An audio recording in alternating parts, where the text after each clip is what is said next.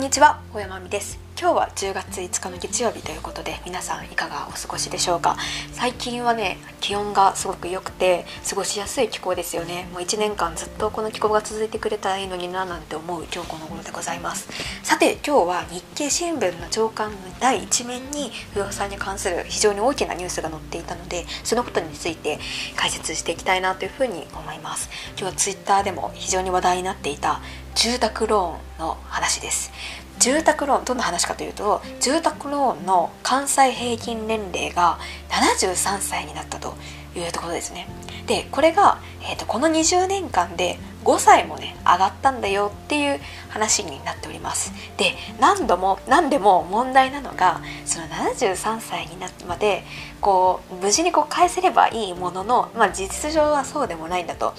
こう年金であの退職金をね当てにしていたのに退職金がうまく入らなくて返済がこととこうと大変なことになっているみたいな例もあるらしくてもうこれ非常にね問題なんじゃないのかなっていうことが非常にねツイッターでも話題になっておりました。ですので今日はちょっとこのニュースについてですね、まあ、皆さんこう73歳までえーと、これ返したくないわけじゃないですか。73歳までこうね頑張って返したいよっていう方、まあ、いらっしゃるかもしいらっしゃったらかなり少数派だと思うんですけれども私は嫌ですね。73歳まで借金がずっと残ってるなんて事態はね非常に避けたい次第でございますので、まあ、どうしたらねこの住宅ローンにこう縛られない人生を歩めるのかというかあのちょっとロジカルにじゃあなんでこれ高齢化そもそも高齢化してるのっていうこの平均年齢っていうのが、えー、関西平均年齢が、えー、高齢化してるのっていう部分をこう要素分解してですねでどの部分を改善すればこの関西平均年齢が、えーと、をこの高齢化するまでにあのしなくてよくなるかっていう話をこうしていきたいなというふうに思いますので最後までお付き合いいただければ嬉しい次第でございます。はい、でこちらが日経の新聞の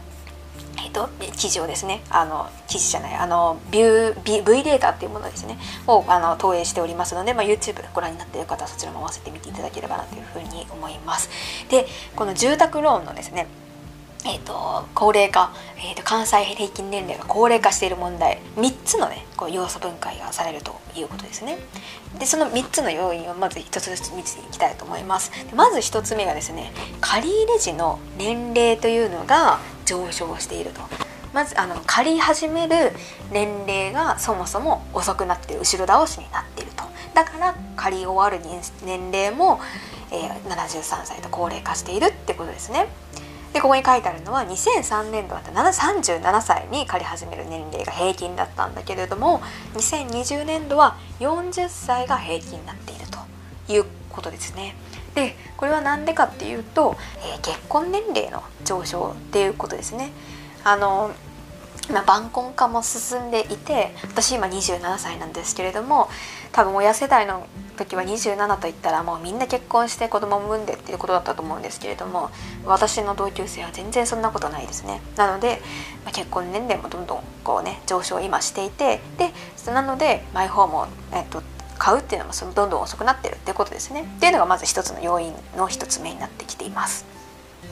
で2つ目がですねえー、とこちらですね、えー、借り入れの金額というのが増加しているということですね。そもそも借りる金額が増えているので、えーと、それを返済するっていうのも大変になってくるっていうことですね。で2003年度は1900万円のっていうのが借入額の平均だったということなんですけれども、えーと、2020年度にはですね、えー、3100万円っていうのが平均の融資の金額になってきているということでこれかなり大幅な増加ですよね。1200万円も増えてるというわけなんですよ。でこれ要因としてはですね低金利政策、まあ、今ね日銀のあの低金利政策やってると思うんですけれどもそれがね要因でこうどんどんどんどん貸し出しあの金利をこう安いからあの借りやすいわけなんですね。であの頭金って言って最初にこういくらがこう入れる金額っていうのも昔よりもこう減ってでその手元に資金を残したままこう借りる金額だけ増やしてあの住宅を買うっていう人が増えてるわけですね例えば具体的に言うんだったら3000万円の物件をじゃ買いますって言った時に昔は例えばですけど500万円最初に頭金として入れましたで残りの2500万円をまあねあのローンの金利も含めながら返していきますよっていうのが昔だったとしたら今はじゃあもう100万円だけこう今100万円しか出せない100万円だけ入れますって残りの2900万円を借ります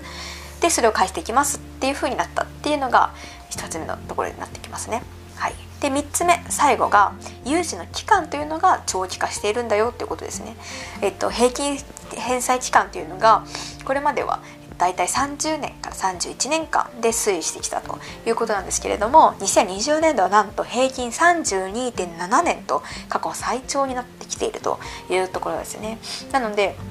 そういった、はい、あの融資の期間が伸びているということによって、えーと、融資を開始ローンを返し終わる年齢も73歳にとかなりね遅い年齢になってきてしまっているということですね。で今ねあの老後2000万問題とかもあってあの年金がもらえるかもらえないのか分かんないとか、まあ、あとはね終身雇用っていうのもそもそもこう怪しくなってきている時代において73歳までね返すっていうのは非常にこうリスク大きいですよね。なのでちょっと私的にですねあの不動産投資を今勉強している身としてこれどうしたらねいいのかなっていうことをちょっと考えてみました。でそもそもねあの考えるべきなのはあの年収の数十倍の住宅っていうのが本当に必要なのかっていうのをね見直すべきなんじゃないのかなっていうふうに思ったんですね。例えばあの普段の買い物ってすごくコストに気を使うじゃないですか例えばあの家電とか買う時ってあのビッグカメラさんとか行くとあの他社と1円でも安かったらその値段に合わせますとかありますよねで、まあ、家電って結構高い、まあ、数万円とか数十万円とかするので、まあ、なかなか生活用品の中では高い部分になると思うんですけれどもそれでも、うんと、この住宅と比べたら桁違いですよね数千万円なので。とかあとはスーパーマーケットとか行って野菜の値段がねあの数十円だの数円だの違っただけで、まあ、ちょっとでも安いとこで買いたいなとか思ったりしませんか？私はちょっとするんですよね。あの例えばキャベツが100円で売ってたらあ安いと思って買ったりとかうん、150円だったらちょっと高いなとか渋ったりとか、まあ、そういったことに日常的にあると思うんですよね。でも皆さんこう家でそこまで気使いますか？ってそこまでね気を回して住宅のコストを気使ってる方って周りでは見たことがないですね。一番人生において一番コストが高いはずなのになぜかね住宅になってしまうとコスト感覚が皆さん無頓着になってなぜか年収のね10倍とかの300万円しか年収がないのに3000万円の住宅を買ったり私の周りだと700万円ぐらいのあの年収ねもらってる高級な方でもなぜかねこうねオークションみたいなの買ったりとかいるんですよねななんでねそんな一番高いはずのね住宅なのに気使わないのかというとそれはですねあの情報の非対称性にあるんじゃないのかなというふうに私は思うわけなんですね今不動産投資を勉強していて。でそれはあのー、だって住宅の価格ってあの原価とか分かんないじゃないじゃないですか。あの結構あの原価例えば外食とかだと原価3割とか言われてますけれども住宅の原価ってねなんか分かりますかね皆さん私はちょっと分からないですけれどもとかそういうあのいくらかけたら適正なのかっていうのが分からなくてで結構「いいねいいね」でこうどんどんどんどんこう値下げとかできちゃったりとかするようなところがあってなかなか情報が見えてこないのでなんか3,000万円組むのが当たり前なのかなみたいな感じであのまあそのいいねでね業者さんの営業マンの言いなりになってこう組んじゃうわけなんですよね。じゃあなんで営業マンが営業マンがというかあのどんどんこうローンを組ませようとするかっていうとその方がねあの経済が回るからなんですよねどんどん住宅ローンをこう出してでどんどんどんどん家をねこう建てていけばその建築費用っていうのもその建築業界にこう回るし住宅業界っていうのもこう豊かになってそしたらね経済が活性化して日本もこう豊かになってくるわけじゃないですか。なのでまあ、あの日本全体としてはねその方がいいのかもしれませんけれども個人としてはなかなかそれはね厳しいわけですよね。でちょっと話変わるんですけれども先日世田谷区にこう空き家5万戸問題っていうのがねあの数1週間ぐらい前にありましたよ。でどういう話かっていうと世田谷区にはねなんと空き家が5万戸もねあるんだと。5万ですよ。5万人5万世帯分も住める家があると。いうことですよ。でこれもね結構まあ問題になってて今実はね中古住宅って日本全体に850万戸もあるんですよ。だったらそのそこにね住めばいいわけでそこをね借りてそのただただのような家なんかいっぱいあるんだからそこを借りここ買って住めばいいんですけれどもそれなんでじゃああのそこに住まないのっていうとそこに書いてあった面白い意見があの中古住宅を買うねインセンティブがないんだっていう意見が書いてあったんですよね。で住宅ローン減税とか今あったりとかあとは中古住宅の見極めっていうのが難しかったりしてあの中古住宅をわざわざこう吟味して買うぐらいだったら新築をねあ買った方が、まあ、買いやすいっていうのが実態としてはあるわけなんですよねだからまああの年収の数千万円の数千倍のローンを組んであの住宅を新築で買うっていうのが今一般的になってきてしまっているということなんですよね。で思うのはこれ何のためのね家なんですかっていうところですよね。そもそも何のために家を買うのか。それは生活をするためであってこう、ね、豊かにこう日常を暮らすためでしかないですよね。そこはねぶれないと思うんですよ。でその家のあの借金の返済で生活が苦しくなってしまってはそこの元も子もないわけですよね。そもそもあの生活をするための家であって家で生活が来る家のための生活ではないんですよね。なのでそこの優先順位を間違えちゃいけないなっていうふうに私は考えますね。ですのでその今どんどんどんどんこうローンが降りやすくて返済あのローン組みやすくなってきてはいると思うんですけれども本当に借りなきゃいけないのかっていうの本当にその金額って身の丈に合っているのかっていうのを考えた方がいいんじゃないのかなっていうふうに思うのがちょっと私自身の意見でございます。できるだけ安く抑えるっていうのがもしできるんだったらその方がいいわけですよねなのでさっきあの住宅ローンの返済の完済年齢が73歳に高齢化してるって話をしましたけれどもでその理由が3つあって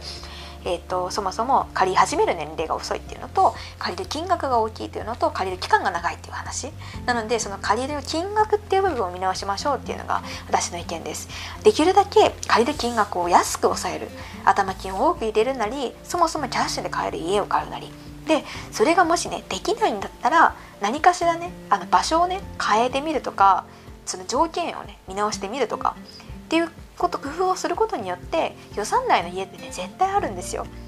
あの今私は1000万円以下の家っていうのを探していてそれは投資用で探してはいるんですけれども1000万円以下の家ってもうね選ばなければ多分もうめちゃくちゃありますで私はちょっとえあのいろいろ欲張っていろいろ条件つけてるのでなかなか買うの難しいんですけれどもその辺の条件をのまあ取捨選択してであとはいろいろ頑張って探せば十分、住めるわけなんですよね。でそうすればあのそんなね年収の数千倍の数千倍じゃないすいません年収の数十倍の 10, 倍ぐらいの家っていうのは買わな買わずともに年収プラスちょっととか、まあ、今の手元試験にあったねあの家っていうのが買えると思うのでそういったところでどうにかねできないのかっていうのを見直してみればいいんじゃないのかなっていうふうに思うわけです。であとはですね東京に住んでる方っていうのはあの東京じゃで出るっていうのも一つ選択肢なんじゃないのかなっていうふうに思いました。あの先日ちょうど工事地価って地価の単価が発表になったと思うんですけれどもそれで見ると東京の平均って100万円1平米あたり1平平方メートルあたり100万円なんですけれども例えば千葉だったら10万円なんですよ。10分の1なのでそういったもうその地価っていうものでやっぱりどうしても家の金額って変わってくるのであのもしねあの東京都内で条件あの数年収のね10倍ぐらいが借りなきゃやっていけないってなるんだったら例えば千葉埼玉とか茨城とか神奈川とかそういったちょっとね離れてみるとかいうのもね選択肢になるんじゃないのかなっていうふうに思いました。でましてや今ねリモートワークとかも盛んになってきているのでまあそういったところでリモートワークしてで生活が豊かになるんだったらその方がもちろんいいわけで東京で何もアクセクねあの年収の数倍年収の数倍のね住宅にとらわれて働く必要ってもはや今のね時勢にないくてもうすごく追い風にコロナが追い風になってきていると思うので、まあ、その辺りも利用しながら是非、ね、住宅にかけるコストっていうのも今一度ねこう見直している見るこういい経験なんじゃないのかなっていうふうに思いました。で今日あとね日経の広告に面白い秋田県の広告があってあのどういう広告かっていうと仕事のために暮らしを犠牲にするのはもう終わりにしませんかっていうね広告があったんですよ。仕事のために暮らしを犠牲にしてませんかっていうことですよね。でこれ住宅もね同じですよね。住宅のために暮らしを犠牲にしてませんかまさに同じですよね。多分住宅のために暮らしを犠牲にしてる方結構いると思うんですよ。何のためのね住宅なのか。生き何のためのねあの暮らしなのかっていうことですよね。仕事のために働く働い違う仕事のために暮らしてるわけじゃないですよね。暮らしのために仕事があるんですよ。暮らしのための住宅なんですよ。そこの優先順位っていうのを間違えてはいけないんじゃないのかなっていうふうに思いました。なので今リモートワークっていうのもね追い風になってきていて本当に必要な暮らしって何なのか本当に過ごしたい生活ってどういうものなのかっていうのをこう今一度見直して住宅にかけるコストっていうのをね今一度こう考え直すいい機会だと思うので是非その辺を考えてまあねあの73歳までローンを完済するようなことに、ね、ならないようにこう、まあ、別にローン完済してもいいんですけれどもそれが資金繰りが苦しくならないようにあのして生きていきたいなというふうに思った次第でございます。ということで今日はこのくらいで終わりにしたいと思います、まあ、何かこの記事について意見とか感想とかあればぜひコメントをお寄せいただければ嬉しい限りです。それでは今日も最後までお聴きいただきありがとうございました。